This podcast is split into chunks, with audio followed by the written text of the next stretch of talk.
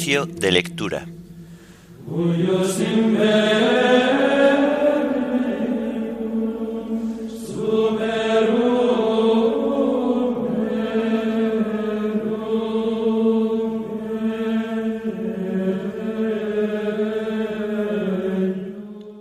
Martes Santo. Himno de laudes, Jesús de María. Antífonas y salmos del martes de la segunda semana del Salterio. Lecturas y oración final correspondientes al día de martes santo.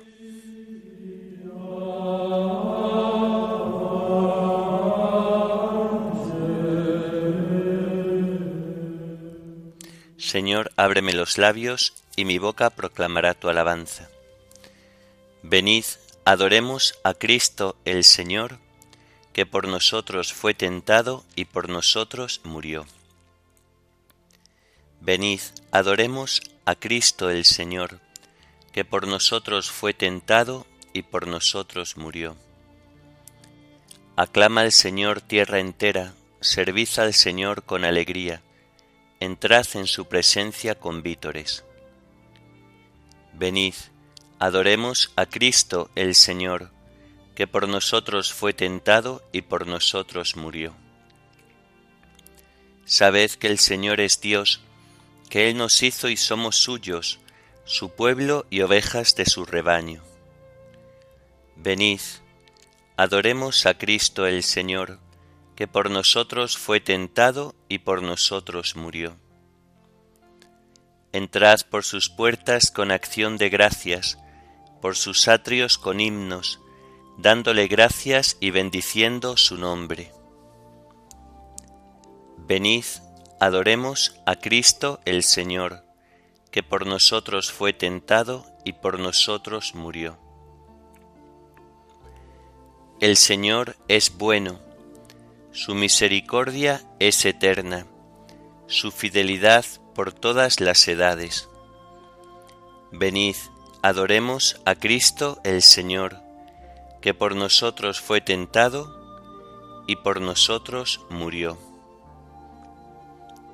Gloria al Padre y al Hijo y al Espíritu Santo, como era en el principio, ahora y siempre, por los siglos de los siglos. Amén. Venid, adoremos a Cristo el Señor, que por nosotros fue tentado y por nosotros murió.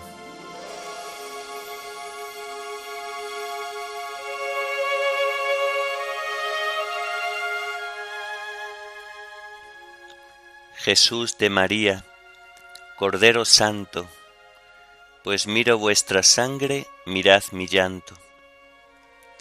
¿Cómo estáis de esta suerte, decid Cordero casto? Pues naciendo tan limpio, de sangre estáis manchado. La piel divina os quitan las sacrílegas manos, no digo de los hombres, pues fueron mis pecados.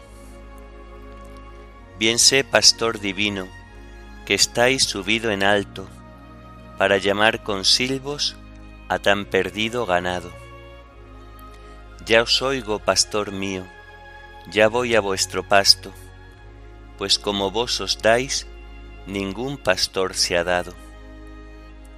Hay de los que se visten de sedas y brocados, estando vos desnudo, solo de sangre armado. Hay de aquellos que manchan con violencia sus manos, los que llenan su boca con injurias y agravios nadie tendrá disculpa, diciendo que cerrado halló jamás el cielo, si el cielo va buscando. Pues vos, con tantas puertas, en pies, mano y costado, estáis de puro abierto, casi descuartizado. Ay si los clavos vuestros llegaran a mi llanto, que clavaran al vuestro mi corazón ingrato Ay si vuestra corona, al menos por un rato, pasara mi cabeza y os diera algún descanso. Amén.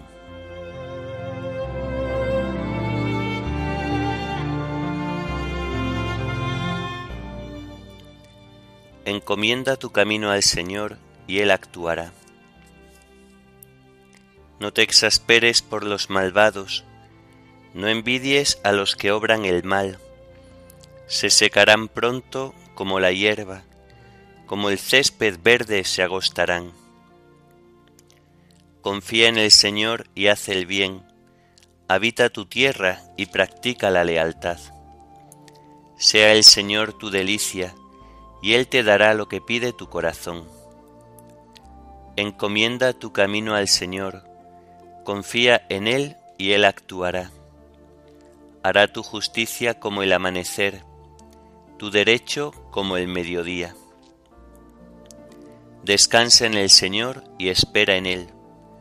No te exasperes por el hombre que triunfa empleando la intriga. Cohibe la ira, reprime el coraje. No te exasperes, no sea que obres mal, porque los que obran mal son excluidos, pero los que esperan en el Señor poseerán la tierra. Aguarda un momento, desapareció el malvado. Fíjate en su sitio, ya no está. En cambio los sufridos poseen la tierra y disfrutan de paz abundante. Gloria al Padre y al Hijo y al Espíritu Santo, como era en el principio, ahora y siempre, por los siglos de los siglos. Amén. Encomienda tu camino al Señor, y Él actuará.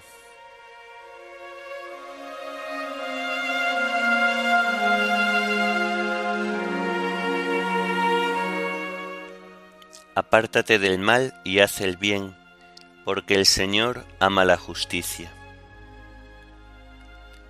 El malvado intriga contra el justo, rechina sus dientes contra él, pero el Señor se ríe de él porque ve que le llega su hora. Los malvados desenvainan la espada, asestan el arco, para batir a pobres y humildes, para asesinar a los honrados. Pero su espada les atravesará el corazón, sus arcos se romperán. Mejor es ser honrado con poco, que ser malvado en la opulencia pues al malvado se le romperán los brazos, pero al honrado lo sostiene el Señor. El Señor vela por los días de los buenos, y su herencia durará siempre. No se agostarán en tiempo de sequía, en tiempo de hambre se saciarán. Pero los malvados perecerán, los enemigos del Señor se marchitarán como la belleza de un prado, en humo se disiparán. El malvado pide prestado y no devuelve, el justo se compadece y perdona. Los que el Señor bendice poseen la tierra, los que Él maldice son excluidos. El Señor asegura los pasos del hombre, se complace en sus caminos si tropieza, no caerá, porque el Señor lo tiene de la mano. Fui joven, ya soy viejo. Nunca he visto a un justo abandonado, ni a su linaje mendigando el pan. A diario se compadece y da prestado, bendita será su descendencia. Apártate del mal y haz el bien, y siempre tendrás una casa porque el Señor ama la justicia y no abandona a sus fieles. Los inicuos son exterminados, la estirpe de los malvados se extinguirá, pero los justos poseen la tierra, la habitarán por siempre jamás. Gloria al Padre y al Hijo y al Espíritu Santo, como era en el principio, ahora y siempre, por los siglos de los siglos. Amén. Apártate del mal y haz el bien, porque el Señor ama la justicia.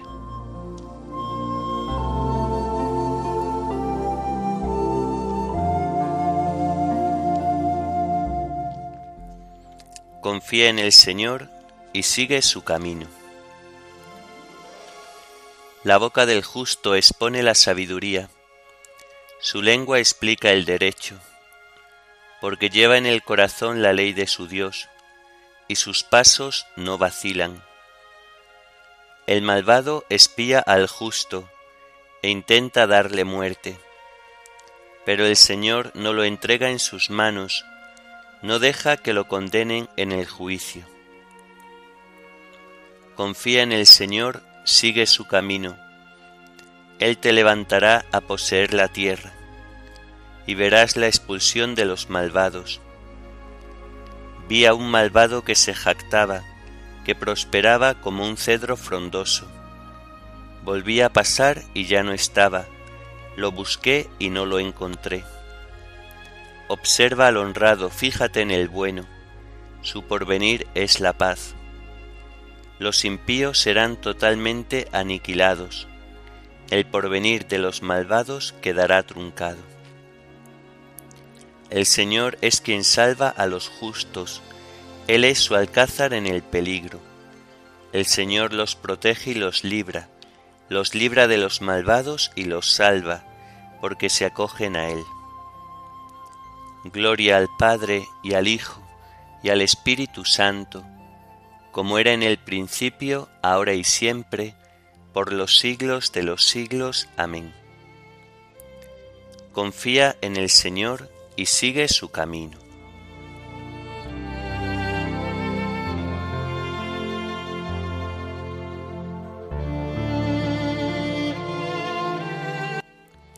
Cuando yo sea elevado sobre la tierra, atraeré a todos hacia mí.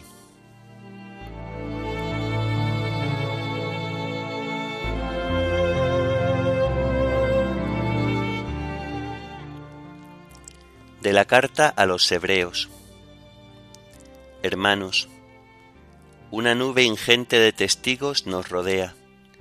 Por tanto, quitémonos lo que nos estorba y el pecado que nos ata, y corramos en la carrera que nos toca, sin retirarnos, fijos los ojos en el que inició y completa nuestra fe, Jesús, que renunciando al gozo inmediato, soportó la cruz, despreciando la ignominia, y ahora está sentado a la derecha del trono de Dios. Recordad al que soportó la oposición de los pecadores, y no os canséis ni perdáis el ánimo. Todavía no habéis llegado a la sangre en vuestra pelea contra el pecado. Habéis olvidado la exhortación paternal que os dieron. Hijo mío, no rechaces la corrección del Señor, no te enfades por su reprensión, porque el Señor reprende a los que ama y castiga a sus hijos preferidos. Aceptad la corrección, porque Dios os trata como a hijos. Pues ¿qué padre no corrige a sus hijos? Si os eximen de la corrección, que es patrimonio de todos, será que sois bastardos y no hijos. Más aún, tuvimos por educadores a nuestros padres carnales y los respetábamos. ¿No nos sujetaremos con mayor razón al Padre de nuestro Espíritu, para tener vida? Porque aquellos nos educaban para breve tiempo, según sus luces. Dios, en cambio, en la medida de lo útil, para que participemos de su santidad. Ninguna corrección nos gusta cuando la recibimos, sino que nos duele. Pero después de pasar por ella, nos da como fruto una vida honrada y en paz. Por eso, fortaleced las manos débiles, robusteced las rodillas vacilantes y caminad por una senda llana. Así el pie cojo, en vez de retorcerse, se curará.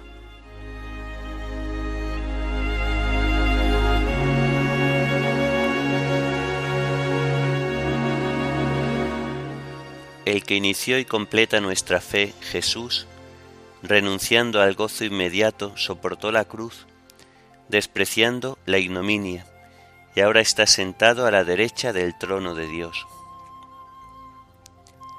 el que inició y completa nuestra fe, Jesús, renunciando al gozo inmediato, soportó la cruz, despreciando la ignominia, y ahora está sentado a la derecha del trono de Dios. Se rebajó hasta someterse incluso a la muerte, y ahora está sentado a la derecha del trono de Dios.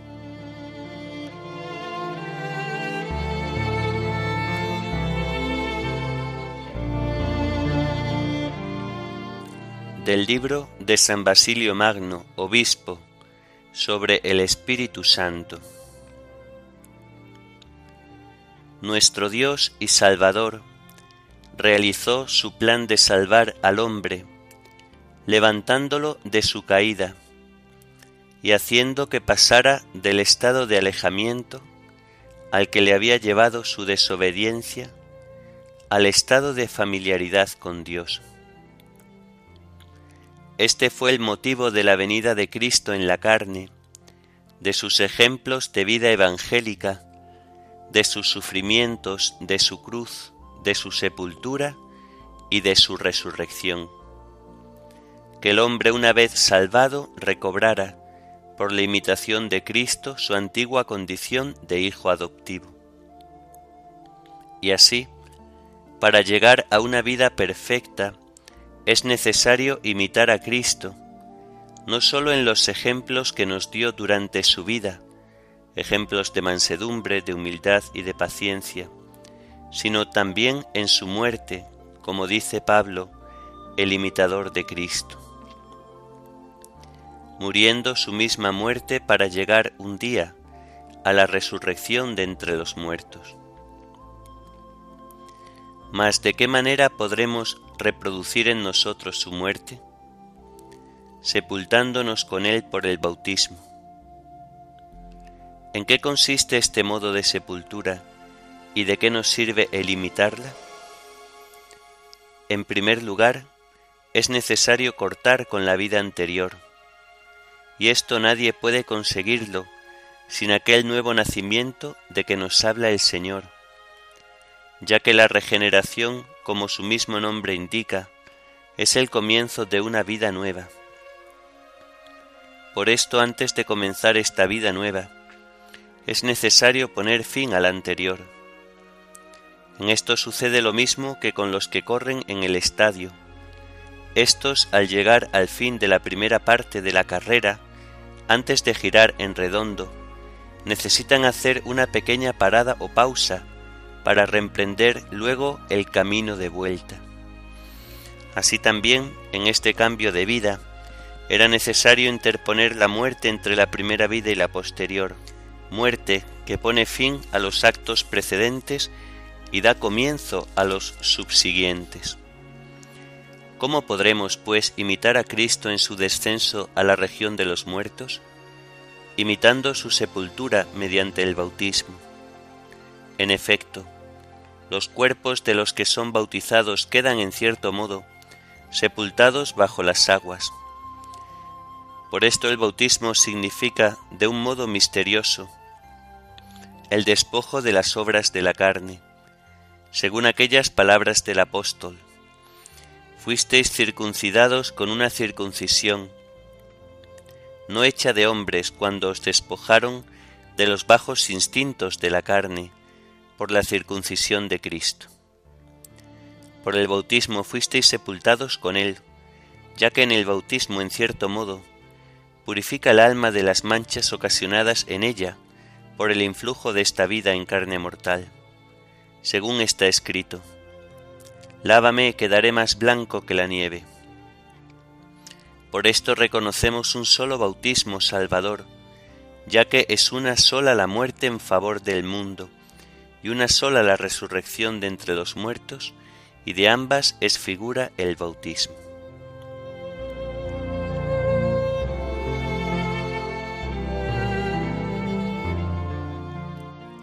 Los que por el bautismo nos incorporamos a Cristo, fuimos incorporados a su muerte, porque si hemos quedado incorporados a Él por una muerte como la suya, lo estaremos también por una resurrección como la suya.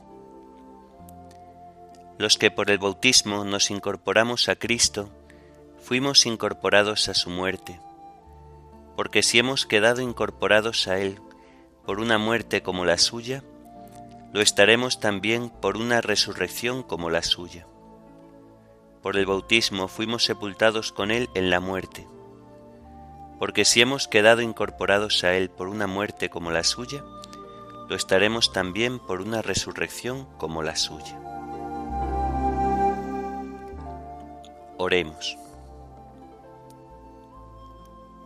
Dios Todopoderoso y Eterno, concédenos participar tan vivamente en las celebraciones de la pasión del Señor que alcancemos tu perdón.